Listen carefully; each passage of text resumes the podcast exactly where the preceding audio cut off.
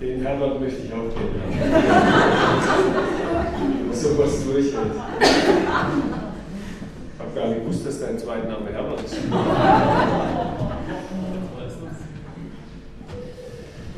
Ja, jetzt ist es ganz schwierig, die Kurve zu kriegen von so heiteren Gedanken und so netter Unterhaltung zu dem so eigentlich wirklich ernsten Thema. Und ich sage es vorweg, jemand, der sich gerade mal für ein paar Tage etwas müde oder schlapp fühlt, hat keinen Burnout.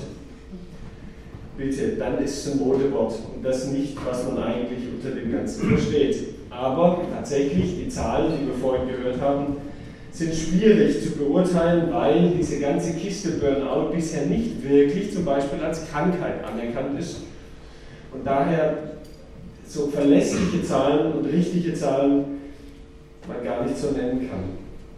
Ich war jetzt drei Wochen im Urlaub mit der Familie, Volker, aber ehrlich, ich habe mich überhaupt nicht erholt. Ich habe das Geschäft nicht aus dem Kopf bekommen. Ich habe keine Nacht durchgeschlafen. Ich bin wie wenn ich irgendwie unter einem so ein Bagger drunter geraten wäre oder unter eine Dampfwalze. So fühle ich mich. Ich bin fix und fertig. Nach dem Urlaub, zwei Tage danach. Viele Jahre lang hat er alles gegeben, ohne Rücksicht auf die anderen, ohne Rücksicht auf sich selbst und ohne Gespür für die eigenen Grenzen. Und jetzt ist er einfach ausgebrannt. Stress und die anderen Belastungen im Beruf zwischen Familie und Beruf da hin und her, das alles auch noch zu bewerkstelligen, hat er nicht mehr auf die Reihe bekommen. Er war immer auf der Überholspur. Und jetzt ist er völlig erschöpft, ohne Reserven. Das ist wirklich so, wie wenn die rote Lampe tanken, tanken, bitte tanken, schon ganz lange aufleuchtet und irgendwann hustet Teil Minus etwas vor sich hin und bleibt dann stehen. Oder sie wollte immer für andere da sein. Deshalb hat sie sich für einen helfenden Beruf entschieden. Erst auf der Sozialstation, dann in der Krankenpflege gearbeitet, auch dann immer mehr Verantwortung dort bekommen, weil sie eben gut gearbeitet hat und gleichzeitig erlebt, wie immer mehr Personal abgebaut wurde und so die Belastung gestiegen ist. Schon immer hatte sie sich für alles und jeden verantwortlich gefühlt und deshalb war sie jetzt gescheitert, ausgebrannt. Ja, tragischerweise, die Putzfrau ist nicht gefährdet, ist ein Irrtum, ein großer Irrtum. Wir könnten jetzt eine Umfrage machen. Welche Berufsgruppen in Deutschland sind denn am meisten von Burnout betroffen? Und dann würden jetzt verschiedene Antworten kommen, oder? Welche Berufe, darf gern jemand sagen, wer sich traut? Welche Berufsgruppen in Deutschland sind denn am häufigsten von Burnout betroffen? Nein. Lehrer? Nicht als Beruf anerkannt. Lehrer wären es gerne, aber die sind es nicht.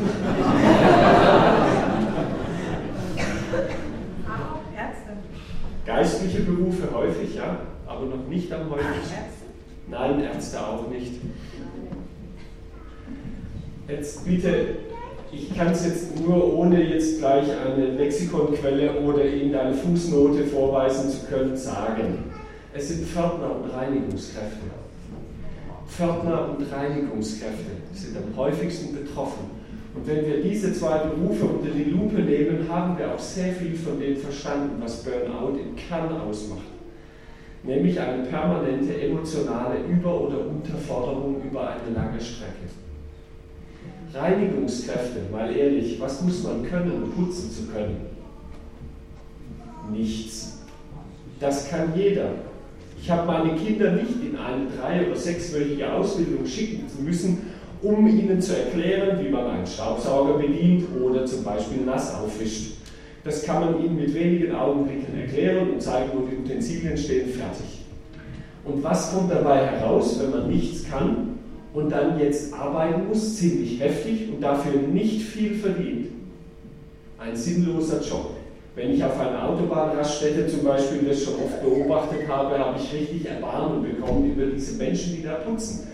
Während dem Putzvorgang stiefeln da schon wieder 10, 20 Leute drüber. Es ist eine never-ending Story, das hört nie auf und es macht eigentlich keinen Sinn, weil kaum ist man fertig, ist schon wieder dreckig. Oder sogar während dem Putzen ist schon wieder dreckig. Oder der Pförtner, der Pförtner einer Firma, was, was erlebt der? So Menschen, die da also so an Eingängen sitzen, die bekommen alles mit, die wissen alles über die Firma, die wissen die Stimmungslage hervorragend einzuschätzen, weil sie alle Gesichter jeden Morgen sehen. Die sehen auch alle Gäste, die kommen, von eventuellen Konkurrenten oder auch Banken, die dann mit dicken schwarzen Köffern anrücken und zu Verhandlungen da sind. Ein Pförtner weiß alles. Und was kann er tun? Genau, nichts. Er ist machtlos, völlig machtlos. Eine permanente emotionale Stresssituation, eine Über- oder Unterforderung und das über lange Zeit. Das ist ein wesentlicher Auslöser für Burnout. Natürlich sind Menschen auch in helfenden Berufen, Lehrer, Sozialarbeiter und auch Geistliche, die nie gelernt haben, sich in ihrem Arbeitsfeld abzugrenzen und deshalb in den Lauf der Zeit ausbrennen, häufig von Burnout-Syndrom betroffen. Für Kinder und andere ihnen anbefohlene Menschen wollen sie immer noch nur das Beste. Sie haben oftmals übersteigerte idealistische Erwartungen und hoffen auf positive Rückmeldungen und sich selbst zu schützen, sich für sich selber einzusetzen und für sich zu sorgen, ohne ein schlechtes Gewissen zu haben, fällt ihnen ziemlich schwer. Noch ein paar Punkte zum Verstehen von Burnout. Was ist denn das Ganze? Wann redet man denn eigentlich davon?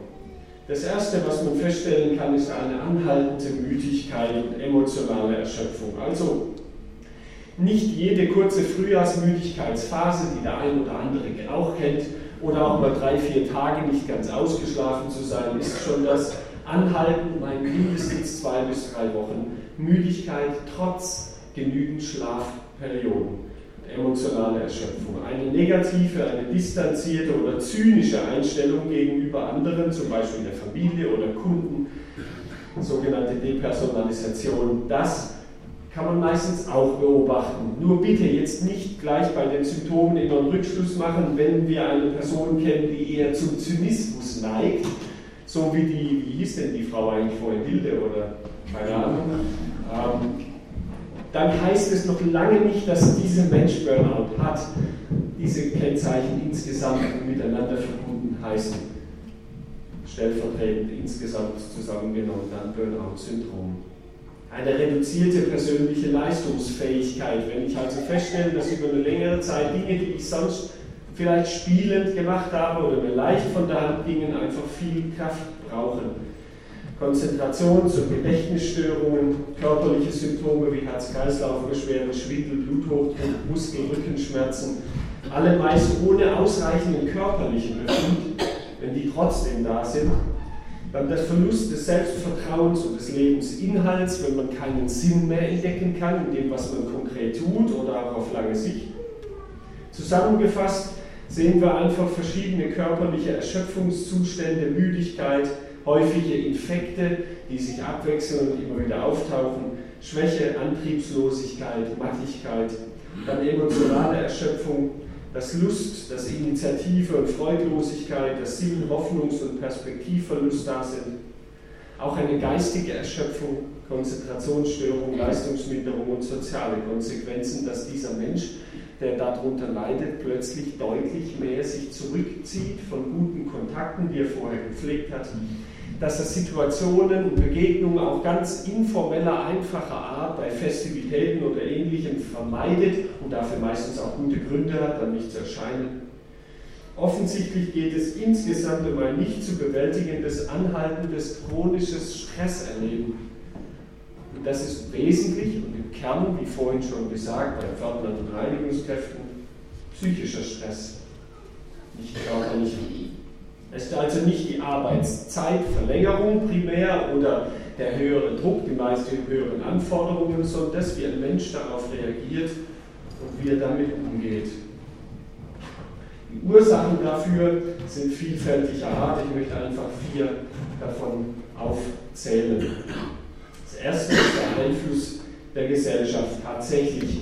Also das mit dem Latte an der Tankstelle, ich, finde das schon abenteuerlich, dass Handy, Telefonieren verboten ist und dann sehe ich direkt auf der Autobahn, also ich bin nicht 200 gefahren, aber ich glaube 180 waren es auch, aber direkt vor mir fährt dann einer, auch in ähnlicher Geschwindigkeit, und der raucht eine Zigarette und isst gleichzeitig irgendetwas. Das habe ich gesehen. Ich weiß nicht, wie er gesteuert hat, aber er hat es irgendwie noch hingekriegt, wahrscheinlich mit Knien oder so. Stress, weil eben so vieles lebt. Wahrscheinlich hat er auch telefoniert über Bluetooth und sowas. Also was man da alles gleichzeitig und parallel heute abarbeiten sollte, das ist unglaublich viel. Der Wettbewerbsdruck, das Image, das einem vermittelt wird, wie war das mit der Bikini-Figur und sowas, was man doch auch irgendwie erreichen sollte. Dann der Druck enormer Art, dass man doch heute eigentlich nur in einem bezahlten Beruf wirklich Eindruck macht oder Akzeptanz findet. Der Druck auf Männer und Frauen, vor allem bei Verheirateten, dass eben beide bitteschön arbeiten sollten, um etwas zu sein. Das Tempo, in dem heute vieles abgearbeitet wird, das zu unregelmäßige und auch zu hektische Mahlzeiten und fehlende körperliche Fitness einfach zusammengenommen widerspiegelt, was von uns erwartet wird.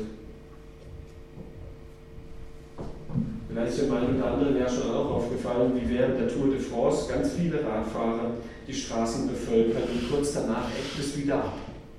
Das geht immer nur kurze Zeit. Also die körperliche Fitness, die man eigentlich sich holen sollte und auch der Abbau von Adrenalin, der damit verbunden ist, was hilfreich wäre, das ist immer nur Kurzzeiteffekt. Ja, in Deutschland sind über 10 Millionen Menschen inzwischen im Fitnessstudio Mitglied, trainieren dort regelmäßig, tut allerdings nur ein Bruchteil von diesen Menschen. Weiß ich, tut man das dann einfach, um sein Gewissen zu beruhigen? Ich bin ja Mitglied, Hauptsache den Zettel im Schrank oder im Geldbeutel. Das zweite sind Arbeitsplatzfaktoren, Karrieredruck, Informationsdefizit, weil ja immer mehr Informationen über einen hereinfluten, die man gar nicht bewältigen kann. Das erzeugt so ein Gefühl der Unzulänglichkeit. Ich habe von einer relativ namhaften großen ähm, Computerfirma hier in unserer Umgebung ähm, in einer Forschungsabteilung mitbekommen, da wurde untersucht, welche E-Mail-Rate die Mitarbeiter dort hatten. Also in welchem Zeitfenster jeder Mitarbeiter wie häufig E-Mails bekommt. Und die waren dann inzwischen angelangt bei 27 Sekunden. Das heißt, alle 27 Sekunden haben die Mitarbeiter dieser Abteilung eine E-Mail bekommen. Alle 27 Sekunden. Das kann jeder mal ausrechnen, wie viel das am Tag sind und was diese Menschen tun bei ihrer Arbeit außer E-Mails löschen. Also die haben das danach etwas verändert durch verschiedene Maßnahmen zum Glück. Und dann sollte man doch bitteschön auch den neuesten Trends und Fachwörter in der Berufswelt auch noch beherrschen. Und da geistert dann so ein Wort wie Coping über den Flur keiner weiß, was das heißen soll. Aber man spricht es dann schon mal nach, weil man ja nicht auffallen will als einer, der nicht weiß, wie es funktioniert. Dann liegen viele Ursachen natürlich auch in der Persönlichkeit eines Menschen. Vielleicht denkt man mal ganz schnell, Burnout, das sind so eher schüchterne, schmalbrüstige Menschen, die bei einem scharfen Blick, den man ihnen zuwirft, schon mal gerne ins nächste Mauseloch verschwinden. Das Gegenteil ist der Fall. Menschen, die unter Burnout leiden, sind häufig selbstbewusste, willensstarke, entschlossene Typen, die durchaus risikobereit und zielorientiert handeln. Sie treiben sich nämlich selber an und häufig über Grenzen hinaus. Der Hang zum Perfektionismus tut dann ein Übriges. Die schon erwähnte emotionale Über- und Unterforderung hat natürlich mit bestimmten Berufsgruppen zu tun und liegt auch vielleicht näher, aber kombiniert mit den erwähnten Charakterzügen ergibt sich eine dauernde Unterforderung bzw. Überforderung auf emotionaler Seite was dann unglaubliche Ausschüttungen des Stresshormons Cortisol mit sich bringt und dann eben gesundheitsbeeinträchtigend wirkt. Das alles klingt vielleicht jetzt eher theoretisch oder sachlich oder vorhin kam es eher witzig rüber. Das in sich ist aber eine Wirklichkeit, die, wenn sie einbricht über einen Menschen, ein tragisches Ereignis der Extraklasse ist. Ein wahres Drama. Wer wirklich, Anführungszeichen, echten Burnout hat, der fällt drei bis zwölf Monate aus, und zwar komplett aus. Und eventuell wird er nie mehr wirklich so leistungsfähig, dass er in das Leben, das er einmal geführt hat, so wieder zurückfindet, wie er es gekannt hat. Es ist also wirklich notwendig, rechtzeitig und klug sein eigenes Leben auch von anderen beachten zu lassen, um in dieses Drama nicht hineinzugeraten, weil eventuell damit ein ganzes Leben plötzlich komplett aus den Fugen geraten kann. Auch dann, wenn die Akutphase vorbei ist. Und ich habe Menschen verschiedener Art und von verschiedenen Berufsgruppen an der Stelle auch schon begleitet. Und ich habe Menschen erlebt, die morgens, wenn sie aufstehen und sich dann gewaschen haben und angezogen, genug haben für diesen Tag. Das allein hat sie schon überfordert und so angestrengt, dass jetzt nichts mehr geht, nach diesem nur mal gerade in die Schule kommen. Ich selber kann aus eigener Erfahrung sagen, habe einen sehr guten Hausarzt. Als ich vor vier Jahren im Sommer mal zu so einer Routineuntersuchung war, waren er dann verschiedene Dinge. Wie waren die Fragen vorhin? Schlaf? Alkohol. Ja, Alkohol war, hat man nicht zum Glück verneinen, aber regelmäßiger Schlaf war einfach plötzlich nicht mehr da. Ich konnte nicht mehr durchschlafen, das fiel mir selber gar nicht so sehr auf und dann hat er einfach nach ein paar anderen Fragen gesagt, weißt du was, Vier Wochen Pause. Schluss. Gar nichts. Kein Urlaub, sondern du machst jetzt Pause auf Krankenkosten, Krankenkassenkosten. Wenn du das jetzt nicht tust, glaube ich, dass ich dich in ein paar Wochen für ganz lange aus dem Verkehr nehmen muss. Er hat also gemerkt, dass ich auf dieser schiefen Ebene ganz am Anfang war, noch an dem Bereich, wo auf der schiefen Ebene keine Schmierseife ist. Ab einem Punkt ist es nämlich so, dann gibt es kein Halt mehr, dann gibt es keine Möglichkeit mehr, dieses Burnout-Syndrom noch zu vermeiden. So ging es auch einer Person namens Elia. Elia, sein Name ist Programm. Das heißt auf Deutsch, Gott ist Yahweh, Gott ist der Gott Israels. So war jeder Auftritt, den dieser Mann an den Tag gelegt hat als Prophet im 9. Jahrhundert vor Christus, eine Provokation eine Provokation gegen die neue im Land sehr beliebte Religiosität der Toleranz und Menschlichkeit, der Vergötterung der freien Sexualität. Das fand auch damals schon vor über 3000 Jahren viele Anfänger, Anhänger, ohne sie wirklich zu befreien, genau wie heute auch. Dagegen hat er sich gestemmt als Prophet. Nach vielen Auseinandersetzungen und Konflikten, die er bravourös bestanden hat, war er der große Prophet nun aber selbst am Ende seine Burnout-Bilanz fiel klar und prägnant aus und brauchte nur in 1. Könige 19 nachzulesen drei Worte. Es ist genug. Es ist genug. Ich bin fix und fertig. Schluss. Ich kann nicht mehr. Der ganze Lebensinhalt, alle Ziele, die er hatte, alles, wofür man so hart gearbeitet hat, das hat er nun irgendwo einfach an den Nagel gehängt. Er hat ein großartiges Erlebnis hinter sich, eine Machtdemonstration Gottes gegen diese fremden Götter und die neue Moral, die damit verkündigt wurde. Er hat erlebt, was Gott kann und dieses Großerlebnis hat seine Spuren auch hinterlassen, weil es auch stresst. Wenn vor allem nachher, wie dort immer noch amtierende Königin Isabel ihm eine persönliche Auseinandersetzung androht und sagt, du, jetzt geht es nicht mehr um Religion, um Gott und Glaube, jetzt geht es nur noch um dich und mich und ich mache dich fertig. Elia hat seinen Glauben aufgegeben, sein Vertrauen auf die Freunde, schließlich sich selbst, Gott und das Leben überhaupt. Ganz klassisch war er hineingeraten und hat dann einen Fehler nach dem anderen gemacht, hilflos auf der mit Schmierseife, wie schon gesagt, getränkten Ebene des Burnout ist er abgerutscht. Eine lange Zeit hat er ein emotional sehr forderndes und überforderndes Versteckspiel über Jahre hinweg machen müssen. Dann eine politisch-religiöse und schließlich auch menschliche Überforderung erlebt und wie gesagt dann die persönliche Bedrohung auch noch durch diese Königin. Und was macht er nun als Reaktion, als er so merkt, meine Kräfte sind am Ende?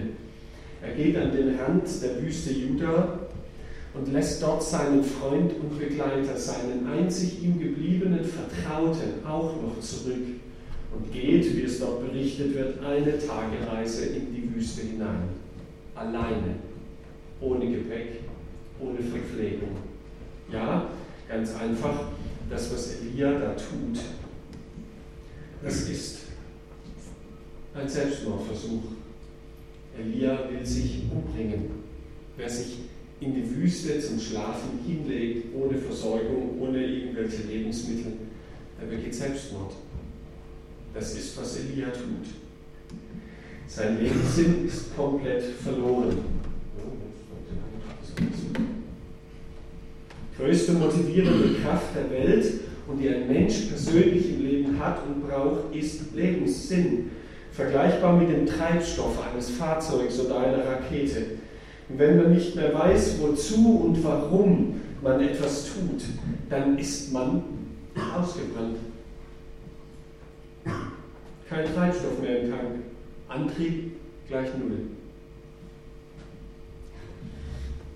Und deshalb eine der entscheidenden Fragen.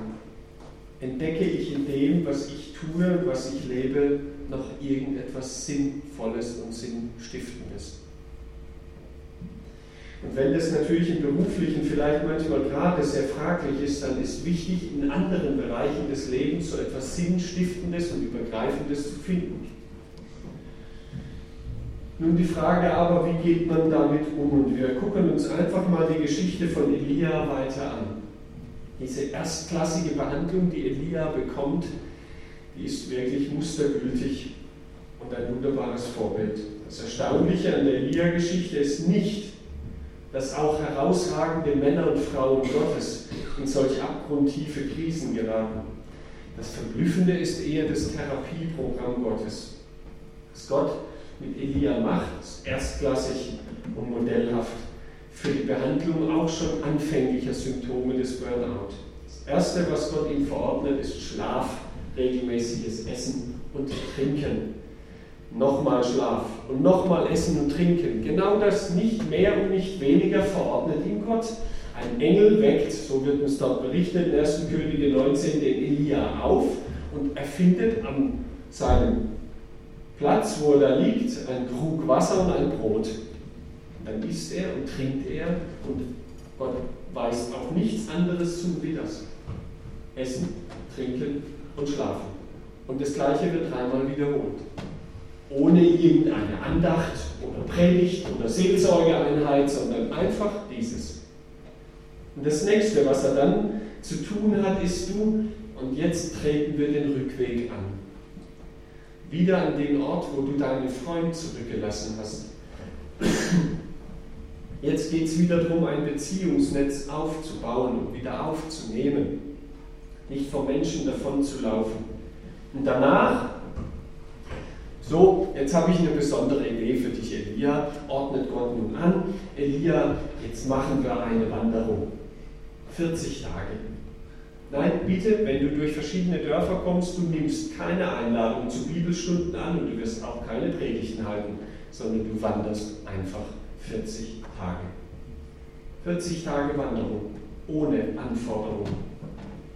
Denn man darf nicht zu früh einfach zu viel erwarten. Die Genesung des Burnout dauert in der Regel mehrere Monate bis über ein Jahr. Ich habe einen Mann begleitet, der nach über einem Jahr ungefähr wieder bei 70 Prozent an seiner Leistungsfähigkeit angelangt war. Und das ist durchaus nicht untypisch. Auch so hier, Gott lässt dem Elia Zeit. Druck wäre das Schlechteste an der Stelle. Und dann lernt eben Elia auf dieser Wanderung so ganz nebenbei, sich abzugrenzen und Nein zu sagen. Es geht ja immerhin durch sein Land und er war der Prophet. Jeder wusste und kannte ihn wer wusste, wer da kommt. Und vielleicht hat es ihn ja gejuckt, in manchen Gesprächen auch dann über die aktuelle religiöse Situation, den König und die Königin zu reden. Nein, jetzt nicht. Keine Gespräche, keine Predigten. Nein sagen, Prioritäten setzen und auf den eigenen Körper und seine Signale zu achten. Beziehungspflege, vor allem außerhalb des eigenen beruflichen Umfeldes, ist ein enorm wichtiger Punkt. Auch das ist, was ich über lange Zeit selber missachtet hatte. Und ich bin froh, dass ich heute die tragfähigsten Kontakte und Freundschaften außerhalb meines beruflichen Umfelds habe, was mich sehr stabil hält. Den Eindruck habe ich zumindest. Meine Frau, glaube ich, auch. Das Zweite, jetzt gibt es eine wunderbare große Lektion. Und die muss auch jeder Mensch, der Burnout auf lange Sicht in guter Weise therapieren oder vermeiden möchte, auch durchleben. Die größte Lektion überhaupt. Eine einmalige Szene wird uns im 1. Könige 19 geschildert. Soweit geht kaum eine Burnout-Therapie heutzutage, doch wer die Frage des Lebensinhaltes, des höchsten Wertes im Leben nicht klärt, der hat für die nächste Wegstrecke schwankende Boden schon wieder unter den Füßen. Dazu gehört nun mal eben auch die Grundfrage, wie ich Gott, wie ich die Welt und wie ich die anderen Menschen sehe und verstehe. Das ist jetzt diese größte Lektion. Elia spürt, als er endlich durch das ganze Land gen Norden durchgewandert ist und seiner bergigen Region angekommen, jetzt will mir Gott begegnen.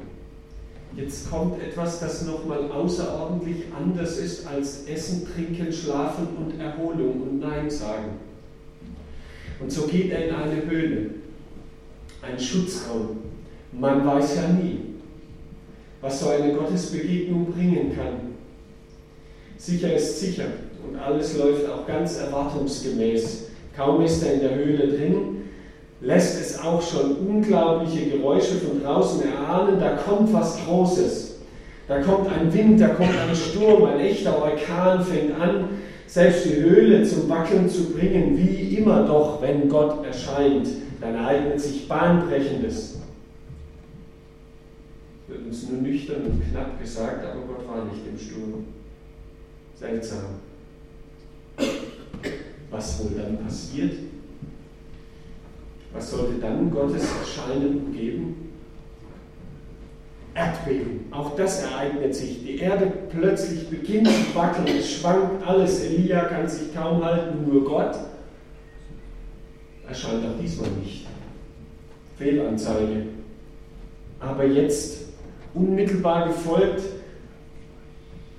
wird das ganze Szenario des Sturms und des Erdbebens von einem plötzlich beginnenden Großfeuer, das in so wüstenähnlichen Gegenden immer wieder auftreten kann, plötzlich und unvermittelt. Aber Gott war auch darin nicht. Alles Große, Gewaltige, Unnachahmliche, da wo es dampft und blitzt und was Weltbewegendes passiert, da vermuten wir Menschen Gott ein Paukenschlag, das müsste doch mal sein in unserem Leben. So eine Erleuchtung. Doch Gottes Lektion für dir ist klar und ist anders. Da, wo du mich so menschlich erwartest, da, wo du meinst, dass ich sein müsste und auftauchen müsste und wie ich handeln müsste, da bin ich gerade nicht. Noch etwas verunsichert und immer noch geschützt in der Höhle hockend, bricht nochmal ein Ereignis an. Jetzt geschieht etwas, was uns aufgeschrieben ist in diesem Buch, diesem Königebuch, mit Worten, die man eigentlich nicht übersetzen kann. Da steht im Hebräischen Kol de Makar. Kol heißt Stimme. Und dann kommt etwas, das kann man eigentlich gar nicht so wiedergeben glaube, mustergültig hat es nur einer übersetzt. Martin Buber, ein Religionsphilosoph, ein jüdischer, hat diese Stelle so ins Deutsche übertragen. Dann hörte Elia die Stimme verschwebenden Schweigens. Elia hörte die Stimme verschwebenden Schweigens. Also nichts. Und doch war da etwas. Irgendwie was Wahrnehmbares und doch nicht.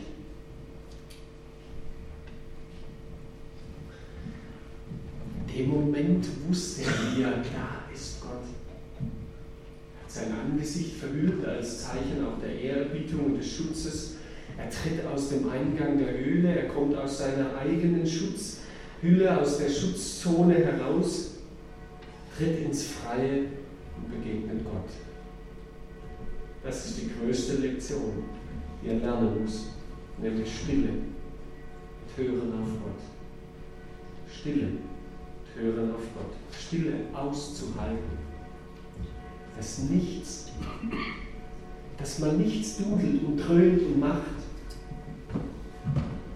Dass nicht irgendein Programmpunkt auf dem, wie war das, Familienkalender von Dr. Elfby sowieso jetzt als nächstes schon wieder abgearbeitet werden muss.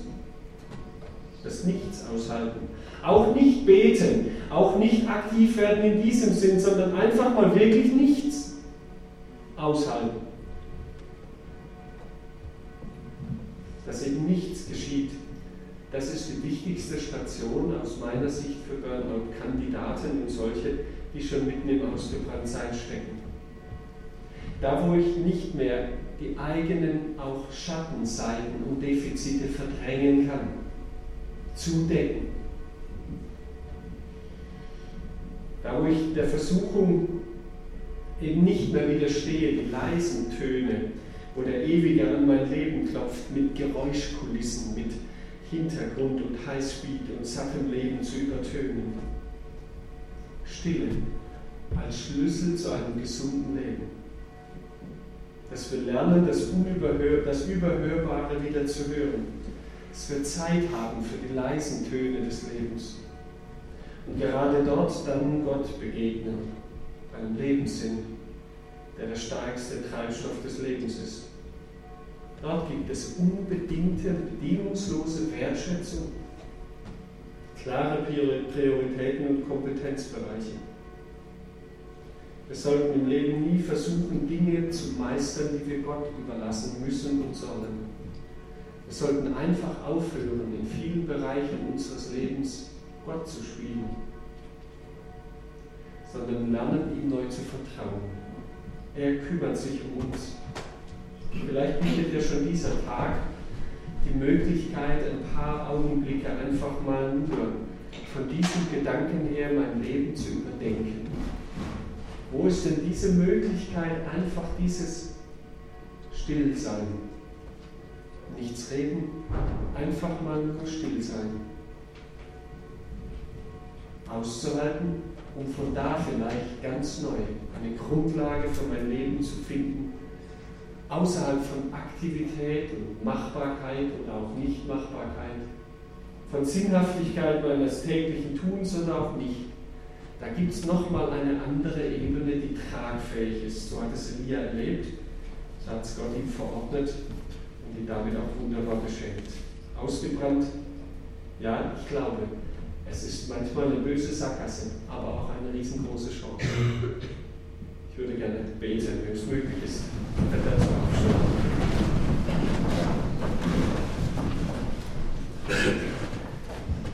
Lieber himmlischer Vater, danke, dass du uns auch für so ganz aktuelle Zeiterscheinungen Hilfe an die Hand gibst aus deinem guten Wort.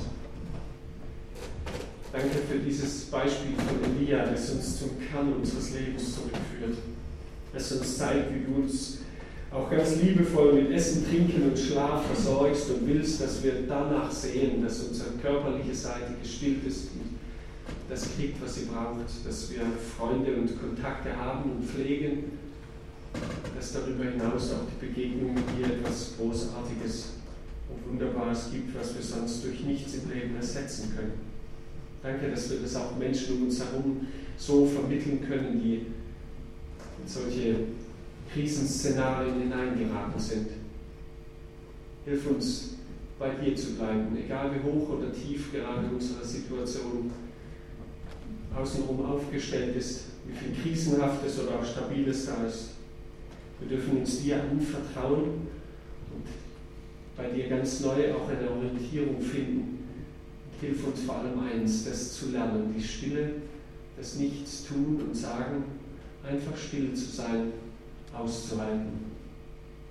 Weil dort vielleicht ganz neue Begegnungen und Entdeckungen auf uns warten, die unser Leben verändern. Du bist ein guter Vater. Danke dir. Amen.